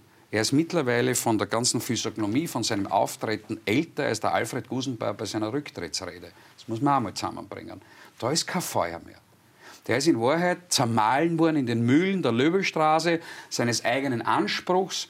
Er ist zerrissen worden, weil er hat ja mit der Antifa und den Linken so ein bisschen und den Antisemiten und BLO und ich weiß nicht was ist, so ein bisschen der hat alle einergeholt, dass die ihn wollen. Die hat er jetzt alle nicht befriedigt mit der Personalpolitik. Seien wir uns doch ehrlich, Herr Dr. Bornmänner, Sie sind ein Sozialist. Sind Sie als Sozialist mit der Personalpolitik der SPÖ einverstanden, Nein. dass laut Feldstudien, und ich hab, konnte einen Einblick nehmen zwischen den Feiertagen mit einem 4000er Sample, die SPÖ mittlerweile mit dem Herrn Schieder bei 17 Prozent liegt bei der EU. Sie kennen meine Meinung zum Herrn Schieder. Also, so, jetzt, Herr Dr. Bornmeiner, wissen Sie, was ich, ich nicht verstehe? Sie erklären, das ist eigentlich alles schon mittlerweile für Hugo, die gesamte Sozialdemokratie. No. Sie wird nur mehr zerrissen zwischen dem Herrn Doskozil, dem Herrn Dornauer. Eigentlich macht es eh jeder besser als der Babler, kommen aber zum Schluss, der Babler ist doch der Beste. Das verstehe ich irgendwie nicht. Also ich kann es nicht nachvollziehen. Es ist leider so. Das ist so ungefähr, die Campus gesagt hat, ja, er sperrt mit zwei in der Brickelbill, aber er ist trotzdem der Beste. Vergleichen Sie jetzt? Nein, vergleiche ich nicht natürlich, aber Sie kennen meine Vergleiche durchaus, meine spitzfindigen. Das ist so. Das heißt, Herr Dr. Bornmeiner, wenn Sie unter dem Stockholm-Syndrom leiden, mhm. ja, dann lassen Sie das rasch behandeln, weil dann können wir im Februar vielleicht wieder weitermachen. Mhm. Aber ich möchte Ihnen was anderes sagen. Wissen Sie, was besonders pfiffig und besonders lustig ist? Ähm, er ist ja eigentlich ein armer Hund, der Babler. Mir tut er jetzt wirklich leid. Jetzt ist es soweit. Er hat in Wahrheit es nur mit Altlasten zu tun. Er, der Gusi kassiert 6 Millionen beim Benko. Sozialdemokratische Wirtschaftskompetenz führt einen Riesenbetrieb mit einer 20 Milliarden Pleite an die Wand. Seine eigene Vorgängerin, die Frau Rendi Wagner, die im Übrigen in der Mitgliederbefragung obsiegt hat noch dazu mit dem Tosco-Ziel, die kriegt jetzt einen 16.000 Euro Job bei der EU, von der Regierung geschenkt, von den Schwarz-Grünen, und er muss in der verrauchten Löbestraße sitzen oder im Gemeindeamt von Dreiskirchen und keiner hört ihm mehr zu. Das ist ja wirklich ein armer Hund. Das ist wirklich, wirklich ein armer Hund. Die ganzen sozialistischen Bonzen kassieren. Und das Beste ist, sie attackieren immer den Udo Landbauer und die niederösterreichischen Gehälter. Gell? Wissen Sie, was das für ein Modell ist? Das ist das Modell Kaiser aus Kärnten. Der Kaiser war der Entwickler, der SPÖ-Kaiser war der Entwickler jenes Modells, dass man zwar für die Öffentlichkeit auf den Gehalt von 10% verzichtet und in sechs Monaten verschiebt. Und die Mikkel Leitner hat das Modell Kaiser übernommen und hat es auch so propagiert. Das heißt, all das, was Sie kritisieren, ist in Wahrheit der Sukkus des Chefberaters des Herrn Bablers. Die ganzen Gehaltssteigerungen und dann der arme Hund mit seinen ehemaligen drei Gehältern. Und jetzt sitzt er da, ist nur mehr Bundesrat, ja, sitzt nur mehr in Dreiskirchen die Rente verdient 16.000, der Gus okay. ist 6 okay. Millionen. Das ist wirklich ein armer Hund. Herr Dr. Bornmänner, ich habe, glaube ich, keine Taschen, die, aber vielleicht, mit druckt jetzt wirklich die Tränen aus. Ja, glaube ich auch. Also, ähm, warum bleibe ich dabei, dass Andreas Babler ähm, Nibelungentreue, nein, ich verstehe es. Nein, nein, also ich also entschuldige. Na wirklich. Ich glaube, wenn man sich mal Vita schaut, dann weiß Sie sitzen, man. Sie sitzen im Bunker in der Löwestraße und sagen, der Sieg nein, ist nahe. Groß, nein, nein, nein, nein ich, ich, bin, ich bin wirklich, ich ja. glaube, ich bin ein guter politischer Seismograph. Ich okay. bin mit Leuten, die irgendwie äh, dubios sind oder mit Leuten, die äh, ihre Finger nicht im Griff haben oder mit Leuten, die sich an irgendetwas bedienen und möchten nichts zu tun haben. Und ich glaube, meine Vita hat gezeigt, lieber Herr Gross, dass ich immer meine Konsequenzen gezogen habe, auch wenn mich das den Job gekostet hat, auch wenn mich das Geld gekostet hat, auch wenn mich das vielleicht die Gestaltungsmöglichkeit gekostet hat. Warum? Weil ich mit solchen Leuten nichts zu tun haben will. Und das ist der Grund, warum ich jetzt immer noch ohne Parteimitgliedschaft bin. Auch nachdem Andi Babler die SPÖ übernommen hat, weil ich sage, für mich ist der parteipolitische Weg abgeschlossen. Und gerade deswegen, weil ich unabhängig bin und weil ich ein Sozialist bin, in Österreich mit der Migrationsgeschichte, mit der familiären, mit einem ökologischen Bewusstsein, mit dem Wunsch, die klassenlose Gesellschaft äh, wieder aufstehen zu lassen, zumindest als Leitstern. Es ist utopisch, aber es ist ein Leitstern. Ich möchte, äh, dass wir wieder daran glauben, dass wir mehr Gerechtigkeit haben können, dass wir nicht irgendwelche Millionenbonzen rumrennen haben und auch nicht den, äh, den, den Herrn Gusenbauer gerade als solcher glaube ich, dass der Andreas Babler nach wie vor das Potenzial hat. Aber ja, ich bin auch der Meinung, dass die Performance in den letzten Monaten keine Aber ist, die mich zu großen äh, Sprüngen verleitet. Und ich muss auch zugestehen, dass ich in den letzten Monaten keine Aufwärtsbewegung wahrnehmen kann, sondern eher eine Stagnation bis eine Abwärtsbewegung. Nein, aber lassen Sie ja, mir ausreden. Aus. Aber mir ist eines wichtig, weil Sie sagen immer, der Herbert Kickl ist der strahlende Gewinner, der steht schon bei 35, irgendwann wird es heißen bei 40 Prozent und der Andi Babler bei 20. wer zuletzt lacht, lacht am besten, lieber Herr Gross. Totgesagte leben länger. Schauen wir auf den Juni. Genau. Schauen wir auf den Juni. Juni. Äh, Herr Dr. Bornmänner, jetzt garantiere ich Ihnen eines. Um die, um die, um die, nein, ernsthaft. Wenn unter Babler die SPÖ bei der EU-Wahl nur mehr 18 Prozent hat und statt fünf oder sechs EU-Abgeordnete nur mehr zwei stellt, dann wette ich mit Ihnen eins, sind die Tage des Herrn Babler nur mehr auf Stunden bemessen, 48 Stunden und es gibt einen neuen Parteitag. Ja, das glaube ich nicht. Erstens ich sag's nur. Ja, also erstens bei der ÖVP das Auch bei 18 Prozent sind es vier Mandate und nicht zwei. Äh, aber abgesehen davon, Herr Gross, ähm, rechne es nach. Aber abgesehen davon, Herr Gross, der Punkt ist, ähm, Andreas Babler ist nicht für diese EU-Wahlliste verantwortlich. Er ist, er ist zu einem Zeitpunkt gekommen, nein, weil die Grünen haben jetzt drei Mandate und hatten beim letzten Mal 14 Mal, äh, Prozent. Aber ist egal, ist ja wurscht, ob jetzt vier oder fünf Mandate, ist vollkommen egal. Der Punkt ist der, Andi Babler hat sich einer Wahl zu stellen, für die er verantwortlich ist. Das ist nicht die Landtagswahl in der Steiermark, das ist nicht die EU-Wahl, das werden nicht die Arbeiterkammerwahlen sein oder sonst was. Er ist verantwortlich für die Nationalratswahlen. Ja. In die wird er Spitzen. Ja, aber das war ja das Messen Motto. Sie ihn an seinen Tagen. Ja, aber wissen Sie, was, das, was Sie gerade sagen? Was? Sie sagen wortident, wortident dasselbe, was Christian Deutsch über Randy Wagner gesagt hat. Jetzt sitzen Sie als zweiter Christian Deutsch da in dem Studio. Boah, Nein, es ist so. Ist und sagen, nein, die Pamela in die Wagner ist nicht verantwortlich für das Debakel von Herrn Kaiser. Sie ist nicht verantwortlich für das Debakel in Tirol. Sie ist nicht verantwortlich für das Debakel in Salzburg. Sie ist nicht verantwortlich für das Debakel in äh, Oberösterreich. Sie ist nicht verantwortlich. Ihre einzige Wahl ist die Nationalratswahl. Da wird sie Kanzlerkandidatin. Das hat der Christian Deutsch hier an dieser Stelle fünfmal in in der ja, aber der Unterschied ist ja wohl, lieber ja, aber Herr Dr. einen riesen Unterschied, oder? Herr Christian Deutsch, Herr Christian Deutsch, bei aller Wertschätzung, Jetzt verteidigen Sie. Jetzt ist, nein, jetzt haben wir mittlerweile, jetzt haben wir genau für alle Zuseher, wir haben mittlerweile das Apparatschutzsystem, dass der Christian Deutsch mir gegenüber sitzt und den armen Blabla genauso verteidigt wie der Deutsch hier in die Wahl. In der Amtszeit des Bablers gab es noch keine Wahl. Eben. Also ja, auch keine Landtagswahl. Ja, genau. Entschuldige, also, es gab mittlerweile es zwei Wahlen, jetzt darf ich das bei der Gelegenheit auch sagen. Es gab eine Mitgliederwahl, da hat der Herr Babler verloren. Das ist doch aber So, da ist er nicht Vorsitzender geworden. Es gab einen Parteitag, da hat er gerade 52 Prozent gemobbt. Ja. Es gab einen dritten Parteitag, da hat er das sieben schlechteste Ergebnis in der Geschichte der Sozialdemokratie gemacht.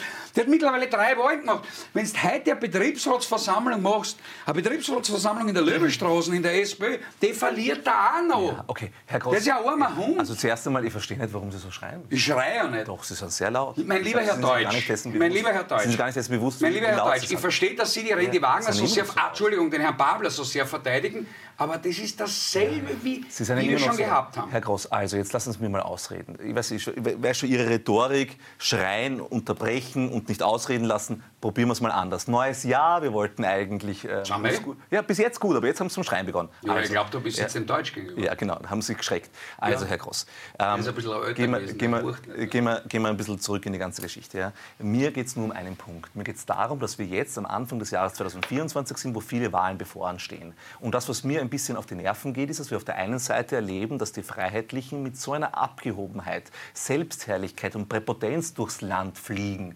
Egal in welchem Bundesland, das ist überall, hörst du nur so, wir sind eh die Kings, wir werden eh alles gewinnen, hurra, hurra, alles ausgemacht. Das ist, man sieht es ja an ihnen. Man sieht ja an ihnen, mit was für einer Präpotenz und Selbstsicherheit sie hier sitzen und sagen, Herbert Kickl ist der Beste. Ihr werdet schon sehen, wir werden alle abräumen. Champagner Harry wird bei den EU-Wahlen siegen. Dominik Knepp wird Wiener Bürgermeister, Mario Kunusek wird...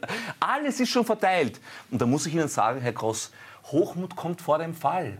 Sie werden schon noch sehen, was die Bürgerinnen und Bürger. Und das ist einer der Gründe, warum ich vorher die ähm, äh, Ermittlungen und die ganzen Sachen ins Treffen geführt habe. Weil die Bürgerinnen und Bürger, Herr Gross, werden die Menschen, egal ob das auf der europäischen Ebene, in der Steiermark, in Vorarlberg oder in Wien oder auf der Bundesebene ist, nach ihren Taten messen. Nein, und das ist der Grund. Lieber Herr Gross, lass es mir ausreden. Ja, eh, und das ist der Grund. Ja, eh, aber lass es mir ausreden. Der Grund, warum ich der Meinung bin,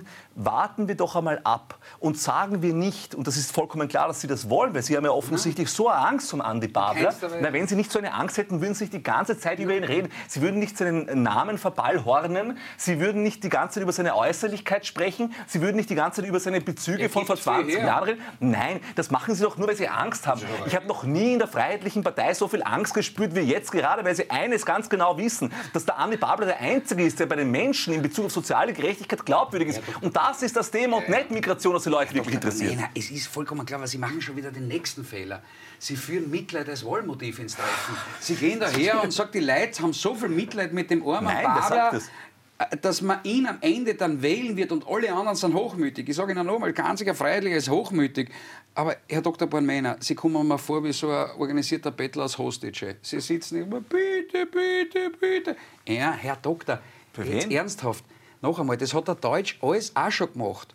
Wenn wir ein Revival machen, Deutsch, ähm, Doskozil, Natascha Strobel, dann können wir das so machen. Aber es führt zu nichts. Das tut mir wirklich leid. Es ist, Sie werden sich wieder eine neue Partei suchen müssen. Das ist im Jahr 2024 sicher. Vielleicht werden Sie vom internationalen Sozialisten ein einfacher Sozialist oder ein nationaler Sozialist oder irgendwas. Suchen Sie sich einen anderen Sozialismus an. Im Übrigen, wollen Sie, sind Sie wirklich ein Sozialist? Jetzt unter uns. Sind Sie Marxist, Leninist, aber Sie sind Sozialist. Gut. Wenn Sie Sozialismus hautnah spüren wollen, ich gebe Ihnen einen guten Tipp. Ich zahle es Ihnen sogar. Fahren Sie nach Kuba. Da sehen Sie, wie der Sozialismus. Ja, Zweimal, sensationell. Großartig. Die Häuser schauen aus wie Dresden nach 45. Grandioses Land. Keine Krankenhäuser mehr dort. Irgendwelche, irgendwelche Zigarren, die noch tragen. Ja, ja, ich weiß.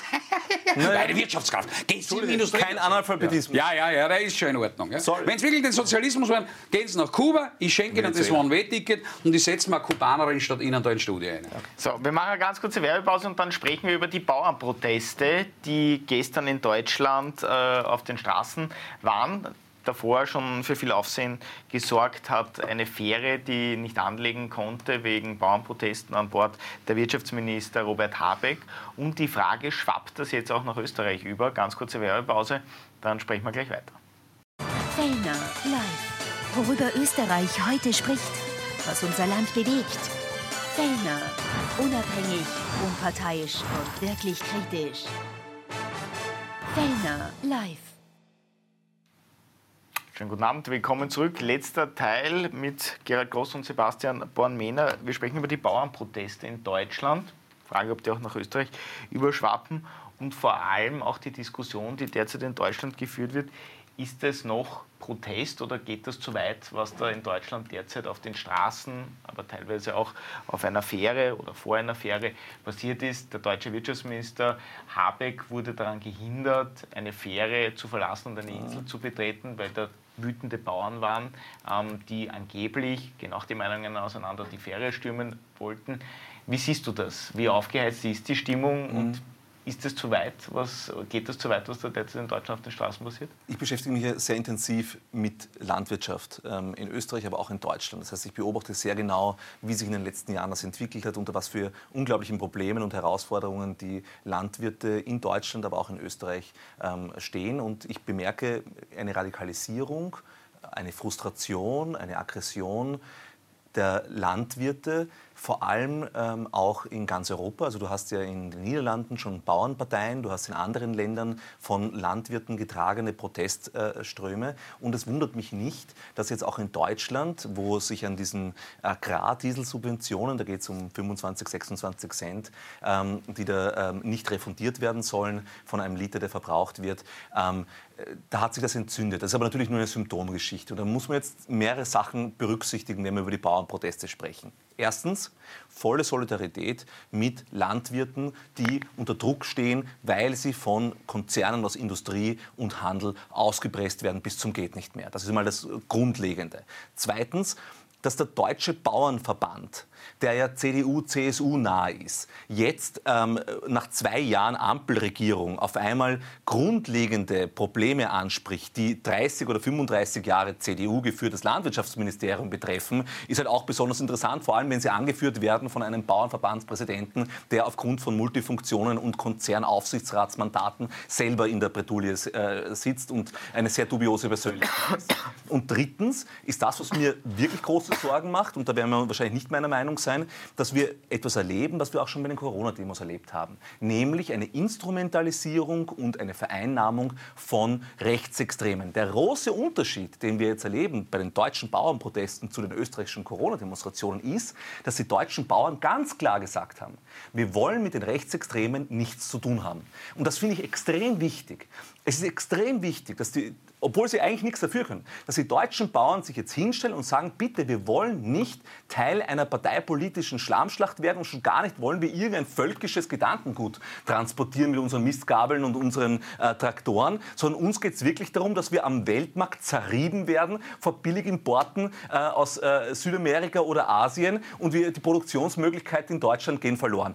Ich bin der Meinung, das ist mein Resümee bei der ganzen Geschichte, der Adressat ist der falsche. Weil eigentlich ist Cem Özdemir, er ist ein Grüner, er ist ein Vegetarier, er ist ähm, äh, halber Türke oder emigrierter Türke. Okay, das kann, können ihm manche Leute vorwerfen, würde ich nicht machen.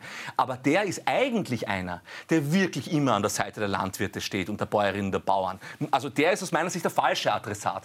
Wenn die Landwirte wirklich was verändern wollen, dann sollen sie meiner Meinung nach zu Rewe-Konzern fahren zum Aldi-Konzern fahren. Die sollen dorthin fahren, wo die milliardenschweren Bonzen sitzen und die Konzerne, die sie auspressen. Und ich glaube, wenn sie das machen würden, dann würden sie noch viel, viel mehr Schulterschluss seitens der Konsumentinnen und Konsumenten erfahren, weil wir sind uns ja einig, dass es nicht mehr so weitergehen kann, dass auf der einen Seite die Menschen sich im Supermarkt das Essen nicht mehr leisten können und auf der anderen Seite die Bauern nicht mehr einen fairen Lohn bekommen, sondern immer mehr öffentliches Geld brauchen als Ausgleichszahlung, entwürdiges, äh, entwürdigendes äh, Ausgleichszahlen, damit sie das machen, was aus meiner Sicht ja eine der Grundprinzipien unserer Wirtschaft ist, nämlich Lebensmittel produzieren, Kulturraum pflegen und so weiter. Also das ist für mich einfach nur wichtig, wenn wir über dieses Thema Bauernproteste sprechen, dass wir jetzt nicht so tun, als wären alle Bauern Nazis, dass wir aber nicht ausblenden, dass hier auch Nazis gibt, die versuchen, die Proteste für sich zu vereinnahmen und dass wir eigentlich uns Seite an Seite mit den Landwirten stellen sollten, weil hier geht es um eine Grundsatzfrage äh, unserer Wirtschaft. Also es sind keine Nazis, aber es sind dann doch Nazis. Es ist immer wieder dieselbe Antwort. Wenn politische Institutionen mit einer Entwicklung in der Gesellschaft nicht mehr klarkommen, dann koppelt sich das politische Establishment von einer Mehrheit der Gesellschaft ab. Wir haben es bei Corona gesehen, da waren plötzlich alle, die Maßnahmen kritisch waren, Nazis. Jetzt haben wir es bei den Bauern größtenteils. Herr Dr. Bornmänner, Sie schwächen es zwar ein bisschen ab, das gebe ich schon zu, aber wenn ich mir den Herrn Lindner anschaue, der sagt Kartoffelmob und Bauernflaschen oder die grüne Frau Kühners, die sagt, Kinder schrecken sich sich vor den Traktoren plötzlich, äh, wenn der Herr Steinmeier ausrückt und die Republik in Flammen sieht, der Herr Habeck gestern wie ein, äh, ein protestantischer Wanderprediger dort steht und sagt, um Gottes Willen, die Demokratie ist in Gefahr, dann sehen wir eigentlich so wie bei allen Protestanten, äh, Prote äh, Protestmärschen seit 1989 in Deutschland, seit dem Mauerfall, wie sehr sich das Establishment damals, was Honecker heute heißt, H, auch wie Habeck, oder die Ampel an ihrer Macht klammert und eines nicht einsehen will, dass es selber einen großen Fehler gemacht hat. Sie haben vollkommen recht, wenn Sie sagen, jawohl, die Konzerne, die in Wahrheit die Klein- und Mittelbetriebsstruktur in der Landwirtschaft hin zu einer Industrie transformiert, gezwungen haben, weil sich die kleine Struktur nicht mehr ausgezahlt hat, das ist die eine Wahrheit. Die andere Wahrheit ist, dass die deutsche Bundesregierung des Herrn Habeck, der Frau Baerbock, des Herrn Scholz kranken Dementen, der sich nicht mehr erinnern kann, was er vor sechs Jahren gemacht hat, das ist ein Kinderbuchautor Habeck und wie die ganzen Fegel, Pestfegel, alle Hasen, Folgendes gemacht haben. Sie haben die Atomkraftwerke abgeschalten, obwohl sie wussten, dass in der Ukraine ein Krieg herrscht und sie aus moralischen Gründen das russische Gas nicht mehr brauchten und nun das vierfach teurere Fracking und Blutgas bei den Vereinigten Arabischen Emiraten kaufen oder von den Schrottreaktoren das vierfach teure Strom der Atomkraftwerke in Tschechien, Slowakei oder Frankreich plötzlich energieabhängig geworden sind.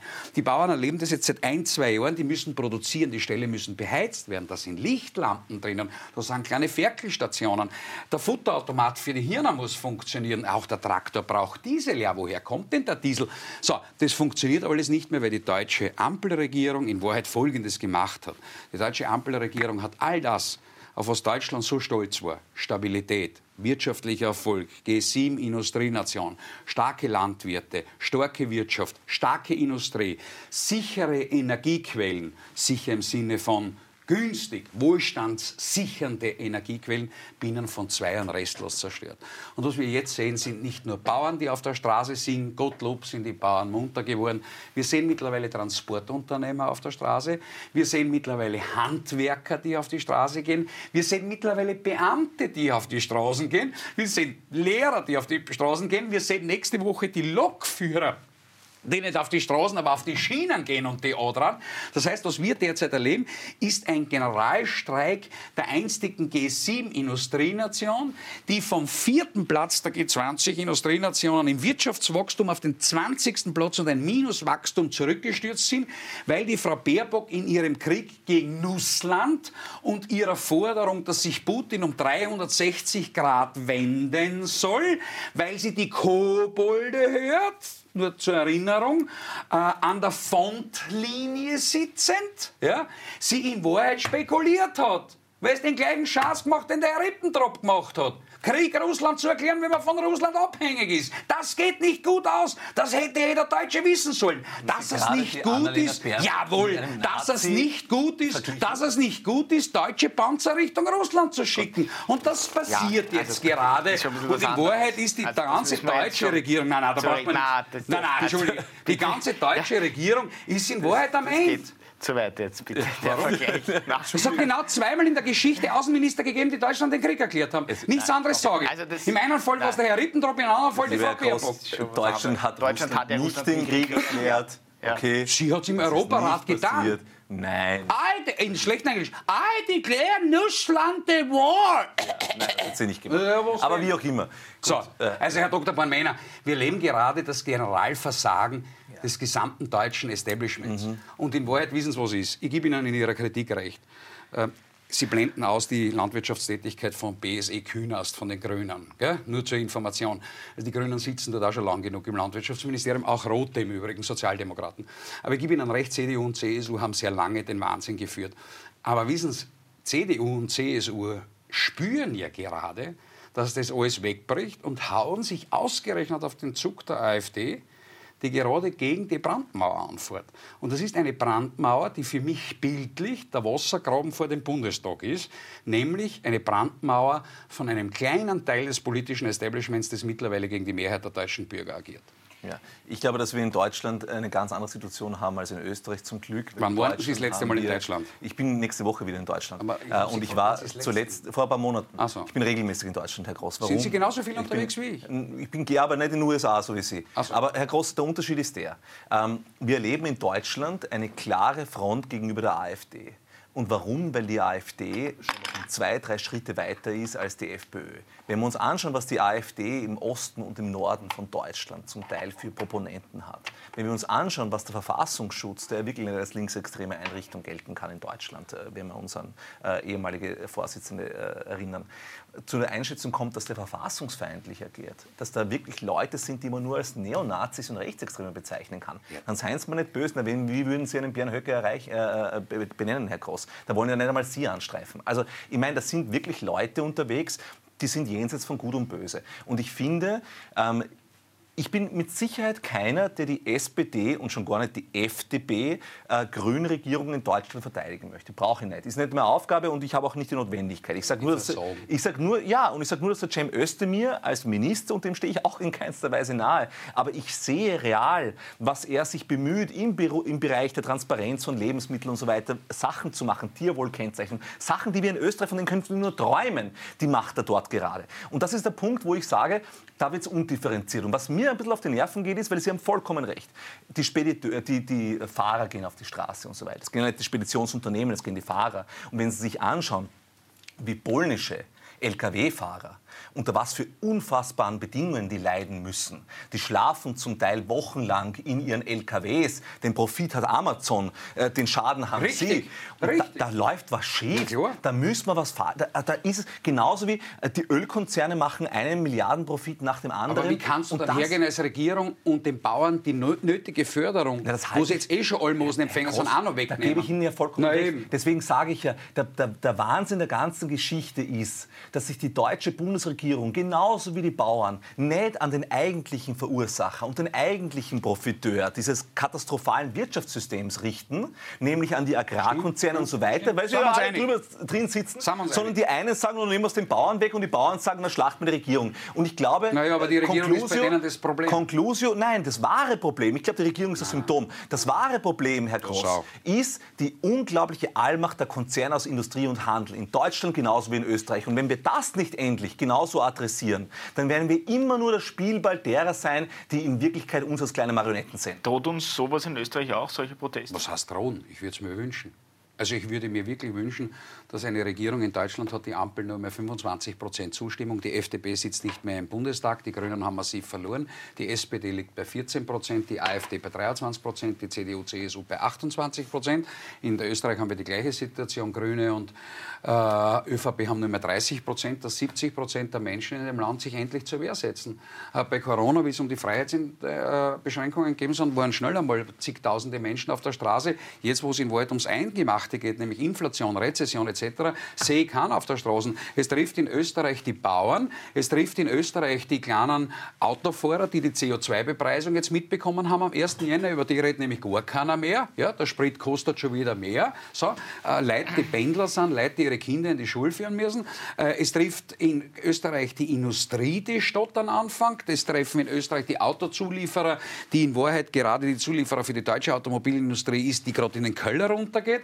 Ja, wo, ich frage mich, wo sind denn die Unternehmer und die Bauern in Österreich? Sind wir da nur in der Schlafposition und schauen nach Deutschland? Ich kenne viele, die sagen, super Typen, die, die in Deutschland machen, aber ich frage mich, ja, warum machen wir es nicht da? Fahren wir doch mit einem Misthaufen vor das Bundeskanzleramt und geben die einzig entscheidende Antwort auf Karl Nehammer, die er verdient, circa 500 Tonnen Gülle. Und zwar auf seinem Haupt, ausgespritzt, ordentlich, in der Kälte, dass er friert. Das ist das Einzige, was diese Scheißregierung verdient, nämlich Scheiße. Und ich glaube, genau diese Form von Radikalisierung wünscht sich das hat, in Österreich. Das hat nichts mit Radikalisierung okay. zu tun. Ich kann mich erinnern, ich kann mich erinnern, großartige Künstler der 68er-Generation, die mit ihrem Mistwagen, steirischer Herbststichwort, mit ihrem Mistwagen vor die Grazer Landesregierung 72, 73 gefahren sind und dann Mist hingeladen haben, weil sie gesagt haben, die Kulturpolitik ist ein Mist. Und das verstehe ich jetzt nicht. Herr Dr. Bornmänner, ich sehe grüne Demonstrationen seit 30, 40 Jahren, linke Demonstrationen, die G20, G7 Radale etc., da wird mit Molotow-Cocktails geschmissen. Ich kann mich an die Opernball-Demonstrationen erinnern, wo grüne Opernballgegner mit Pflastersteine auf Ballgäste geschossen haben. Da sind Abgeordnete der Grünen dabei gewesen. Ich kann mich an so vieles erinnern, an aufgehängte, Staat, an aufgehängte Puppen von irgendwelchen Kanzlern während der 2000er Randale. Widerstand, Widerstand, Schüssel, Heide an die Wand. Da haben alle gesagt, super, das sind aufrechte Demokraten, das sind ganz tolle Burschen, das ist das aufgewachte Volk, das ist die Zivilgesellschaft. Jetzt, wenn ein deutscher Bauer eine Puppen aufgehängt, die vor seinem Traktor hängt, ist er plötzlich ein Nazi. Jetzt, wenn einer sagt, bis daher und keinen Millimeter weiter, ist er plötzlich einer, der die Republik stürzen will. Kommen schon mit, was Aber da gerade passiert, oder? Dass es nicht normal ist, mit einer Puppen vorm Traktor deppert rumzufahren und Leute zu segieren und zu belästigen und zu gefährden Experten, das ist Wer klar, wird das sigiert? Herr Dr. Bornmeiner, Ihre Neigungsgruppe Grün, die in dem Land verursacht hat, und ich habe mir die Bilder von gestern sehr genau angeschaut, die in dem Land verursacht haben, dass Rettungswegen mit Schwerverletzten nicht ins Krankenhaus gekommen sind, weil sie die festgeklebten Vollidioten, ja, das ist der militärische Arm der Grünen, auf der Straße geklebt sind. Gestern hat es sehr viele Notarteinsätze in Deutschland gegeben. Mhm. Die Traktoren sind sofort zur Seite gefahren. Ja, ja. Die Polizei durfte durchfahren, die Rettungskräfte. Das ist anständiger Protest, den ich erlebt habe gestern in Deutschland. Das hätte ich mir in Österreich auch wünschen. Das, was bei der Hardfair passiert ist, das war anständig? Herr Dr. Bornmänner, das war anständig? Herr Dr. Bornmänner, im Jahr 2000, am 6. Februar 2000, meine Rache an Ihnen ist mein Gehirn, ja. musste Jörg Haider mit seinen zwei Kindern und mit seiner Ehefrau aus einem Wiener Bezir Lokalrestaurant im siebten Bezirk fliehen, weil sich ein Mob von linken Vollidioten, sozialistischen Faschisten und Grünen dort hingestellt haben und gesagt haben, sie wollen den Haider und seine Kinder umbringen. Ihre Neigungsgruppe, die ganzen Öllinger sind im Land, die ganzen Grünen, die Antifa-Typen, die Miesigs und wieder alle, super, das ist Widerstand gegen den Haider, weil der Haider also hat es verdient. Wie der Herr, wie der Herr Krupperler an Nordl in Oberarm gestochen hat, hat es in Deutschland gar nichts gegeben. Dass die Frau Alice Weidel flüchten hat müssen, weil sie Drohungen gegen ihre Familie gegeben hat, hat jeder gesagt, ja, ist die super. Doch eh ist ja die Alice Weidel, ist ja die Alice Weidel. Wenn der Kickel Morddrohungen kriegt, ist ja nur der Kickel, ist ja nur ein Politiker zweiter Klasse. Wenn in Deutschland Wahlkreisbüros von der AfD mit Hockenkreuzen beschmiert werden, sagt er, ja super, das ist nationaler Widerstand, demokratischer Widerstand. Ja, wenn man den Herrn Habeck eh hoher krümmt, weil dem kannst du ja nicht einmal beleidigen, dann sagst du, um Gottes Willen, die Demokratie ist in Gefahr. Herr Dr. Bornmänner, kommen Sie selber drauf, in was für einer vertrottelten Welt wir mittlerweile leben? Da wird ja nur mehr geheuchelt in Wahrheit. Also ich sage in, in einer Welt, in der jemand, der vom Urlaub kommt, äh, attackiert wird von Menschen, die sich zuvor Was heißt attackiert? Sie wollten mit ihm reden. Die sich zuvor in Telegram-Gruppen besprechen. Da mhm. liegen die Chats vor, wo man liest, wie dieser wirklich menschenverachtende Mob gezielt Also jetzt reden Sie auch von den Bauern als Mob? Nein, nicht die Bauern. Ich rede Was von den Rechtsextremen in Telegram-Gruppen. Ich rede ja. nicht von den Bauern. In ich habe am Anfang... Telegram-Gruppen ja, es nach. Sie, ich, ich glaub, nirgends. Das glaube ich. Das ist eben das große Problem, Herr Groß. Wenn Sie sich nicht Sind über deutsche Politik informieren, nein, wenn Sie sich nicht über deutsche Politik informieren, sollten Sie vielleicht zu deutschen Sachen schweigen. Ich informiere mich sehr gut zu deutschen Sachen, weil es mir nämlich nicht wurscht ist, ob die AfD in Deutschland, in der drittstärksten Wirtschaftsnation der Welt, seit kurzem ist, so viel zum Thema abgesandelt und runtergegangen. Jetzt ist schon die drittstärkste, hat Japan überholt. Ja? Also wenn dort in diesem Land Nazis, gerade in Deutschland, äh, in die Nähe von der, Nacht, äh, von der Macht kommen und wenn Nazis sich in Telegram-Gruppen verabreden, um einen Politiker vom privaten Urlaub auf einer Fähre zu überfallen, dann ist mir das nicht wurscht, Herr Groß. Und mir ist extrem wichtig, nein, eines ist mir wirklich wichtig. Mir ist eines wichtig, weil Sie setzen sich hierher und Sie sagen, dem Karl Nehammer sollte man 500 Tonnen Gülle ins Gesicht hauen. Und das ist am genau Kopf? die Form, ja, am äh, Kopf, ins Gesicht. Das ist genau die Form von Radikalisierung, die wir gerade erleben. Und irgendwann wird einer von diesen Wahnsinnigen, der sich zu ihren Freunden oder ihren äh, Anhängern zählt, sich denken, oh, der Gerald Groß hat gesagt, ich soll das machen, also fahr jetzt los aus der Steiermark. Super, wenn es einer macht, grenzgenial. Also, Hat es alles schon gegeben. Ja, wo ist das Problem? Das wollen wir nicht, kein Aufruf Es wird keinem ein Haar gekrümmt. Nein, das wollen wir Nein, nicht. Wir wollen, wir wollen nicht Gülle auf Menschen, okay? Das machen wir nicht. Er kann auch einen Misthaufen vor die Tür bekommen. Ist überhaupt ja. kein Problem. Gut. Gut. Belassen wir es beim Hat es alles schon gegeben? Äh, für heute sind wir fertig. Meinst jetzt für heute, für heute, für heute sind wir fertig. Äh, ganz kurze Werbepause. Die Grünen und die Roten alle gemacht haben in den 70er Jahren. Die haben sie noch ausgezogen.